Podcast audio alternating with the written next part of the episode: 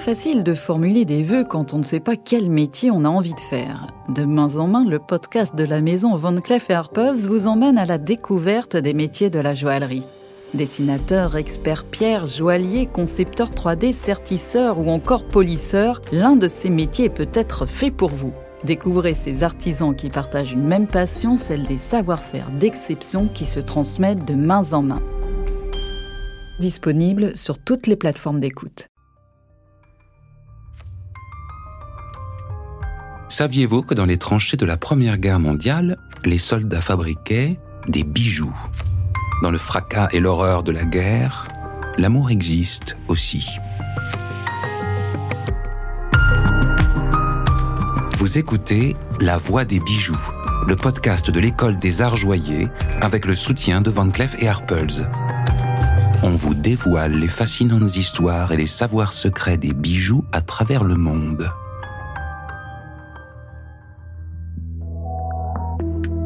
Mais comment une simple bague d'aluminium façonnée en pleine tourmente à partir d'un obus allemand s'est-elle retrouvée au cœur de l'une des plus grandes histoires d'amour de la littérature? L'amour fou de Guillaume Apollinaire pour la belle et rebelle Lou. Voici l'histoire d'un anneau rudimentaire qui finira serti d'or, l'histoire d'une passion tragique, celle d'un poète blessé qui finira sublimé dans les fameux poèmes à Lou, un monument des lettres françaises. C'est l'histoire d'un bijou de guerre et d'amour. Pour moi, j'ai vu la photo de cette bague de Guy Paulou et j'ai senti cet amour. Inesita Geekel, historienne du bijou et professeure à l'école des arts joyers. J'ai senti leur douleur et je crois que c'est un bijou de sentiment comme cela, même si on ne connaît pas toute l'histoire. On peut imaginer et cela devient une partie de nos rêves. Et ce symbolisme peut durer au-delà de l'histoire d'amour entre deux gens qui sont depuis longtemps partis. La bague est posée sur le chevet de son lit. 10 grammes d'or et une inscription mystérieuse en lettres bâton. Guy M. Lou. Le message est gravé sur le cartouche de la bague. À l'intérieur, un second anneau en aluminium est enchâssé, comme dans un reliquaire. Tiré d'une autre boîte, une pile de lettres enflammées. Toutes sont signées Guillaume Apollinaire. Elles datent de 1915, comme la bague, forgée au milieu du carnage de la Première Guerre mondiale.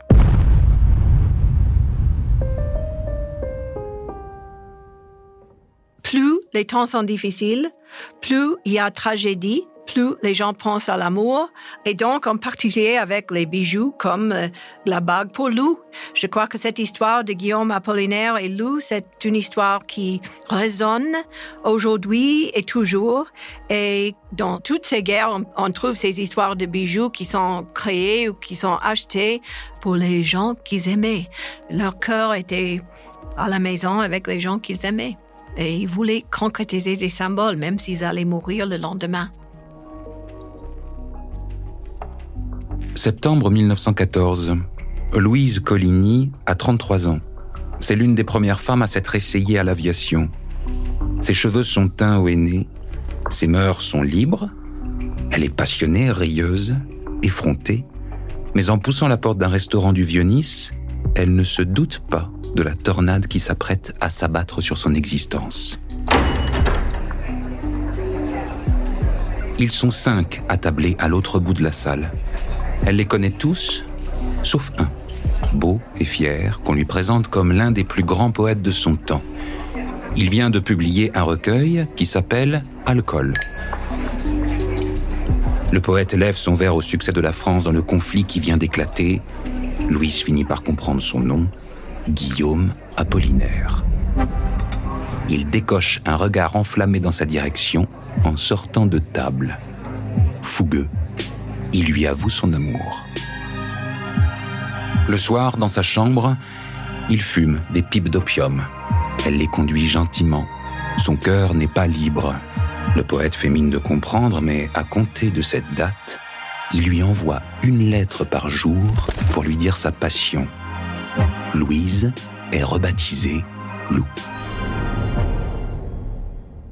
Rien n'y fait. Lou se refuse toujours. En désespoir de cause, pour l'impressionner, peut-être aussi par une sorte de plaisir pervers, Guillaume lui apprend qu'il s'est engagé pour rejoindre le front. La nouvelle l'ébranle. Lou retrouve Guy dans sa chambre par une nuit de novembre 1914. Il s'enlace. Le plaisir est explosif. Le lendemain, le poète part regagner son régiment. C'est là que germe l'idée de la bague. Une bague de guerre, une bague d'amour et de sang pour signifier leur alliance. La guerre, c'est un moment qui n'est pas anodin. Euh, on est loin de chez soi, on est loin de ses proches. Léonard Pouy, docteur en histoire de l'art et enseignant-chercheur à l'école des arts joyers. Et donc forcément, on va concentrer euh, toute son attention, toute cette émotion aussi sur des objets euh, parfois dérisoires qui vont être parfois des bijoux euh, utilisés dans des matériaux de récupération, dans les quelques métaux que l'on trouvera euh, à même le sol ou dans les tranchées. Ça peut être de l'aluminium, ça peut être des balles, ça peut être euh, des éclats d'obus. Et on connaît plusieurs exemples de bijoux qui ont été réalisés sur le champ de bataille pour l'être aimé à partir de ces matières ou de ces objets qui, symboliquement, que tout sépare d'une relation amoureuse finalement. Les obus filent dans le ciel, les étoiles brillent, les camarades meurent. Guillaume Apollinaire est sur le front depuis deux mois. Son amour pour Lou est un aiguillon. Dans les lettres et les poèmes qu'il lui envoie, la cruauté des combats se mêle à la sensualité.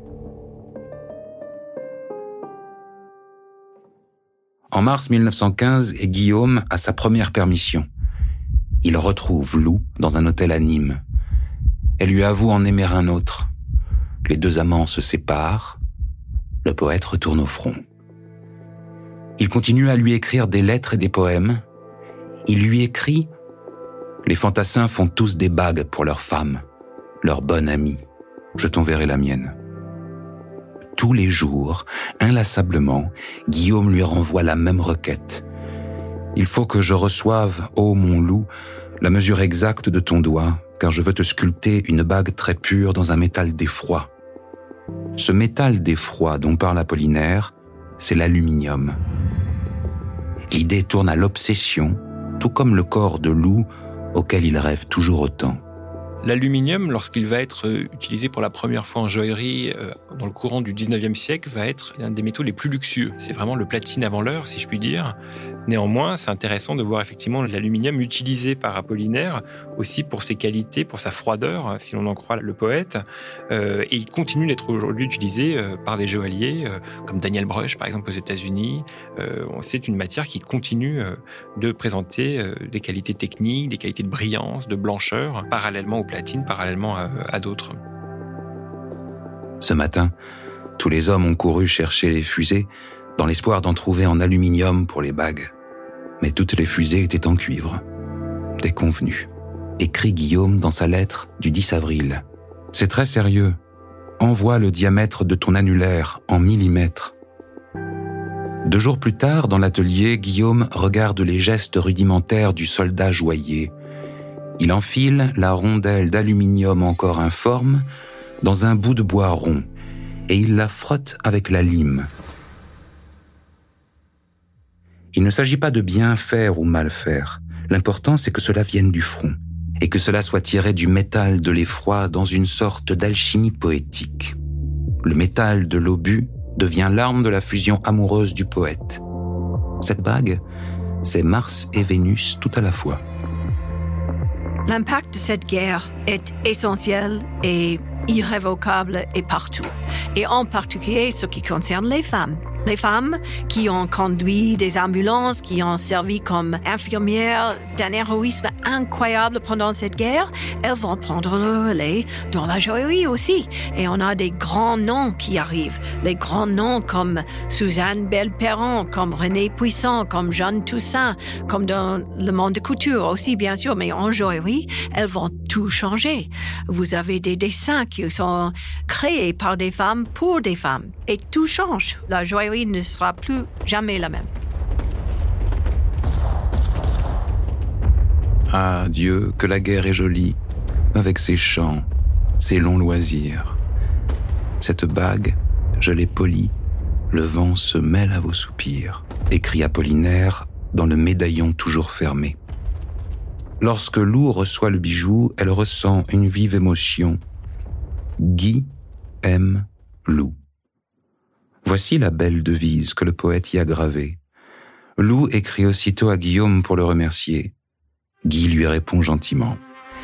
Elle porte toujours son anneau, mais leurs lettres s'espacent.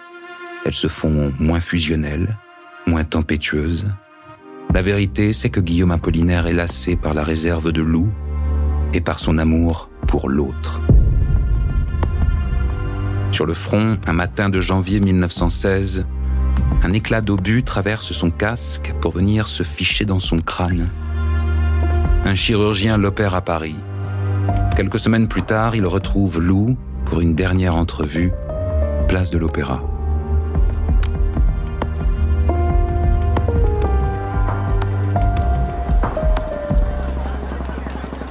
Vous m'attendez, ayant au doigt de pauvres bagues en aluminium, pâle comme l'absence et tendre comme le souvenir, métal de notre amour, métal semblable à l'aube, ô lettre, chère lettre.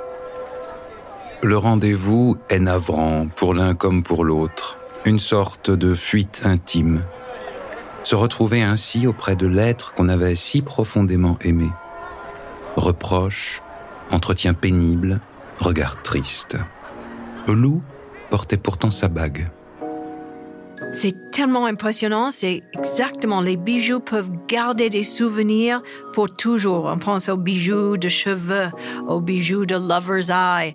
Et ces bijoux de sentiments peuvent faire revivre des histoires des gens qui sont partis depuis longtemps. Ces bijoux peuvent faire revivre comme si c'est une histoire d'aujourd'hui.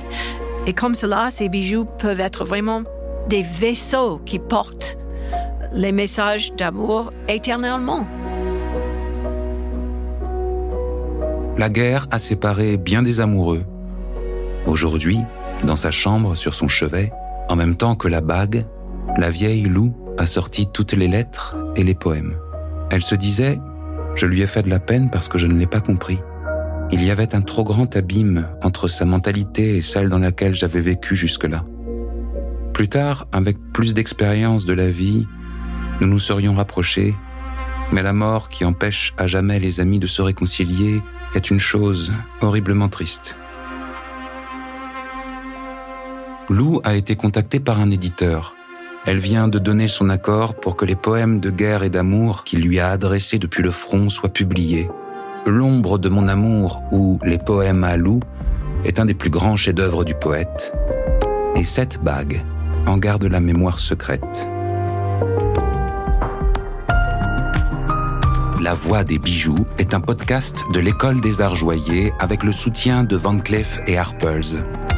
Avec la participation de Léonard Pouy, docteur en histoire de l'art et enseignant-chercheur à l'École des Arts Joyers, et Inesita Gaekel, historienne du bijou et professeure de l'École des Arts Joyers. Un podcast produit par Bababam, écrit par Martin Kénéan et Aram Kebabjian et interprété par Pierre-François Garel.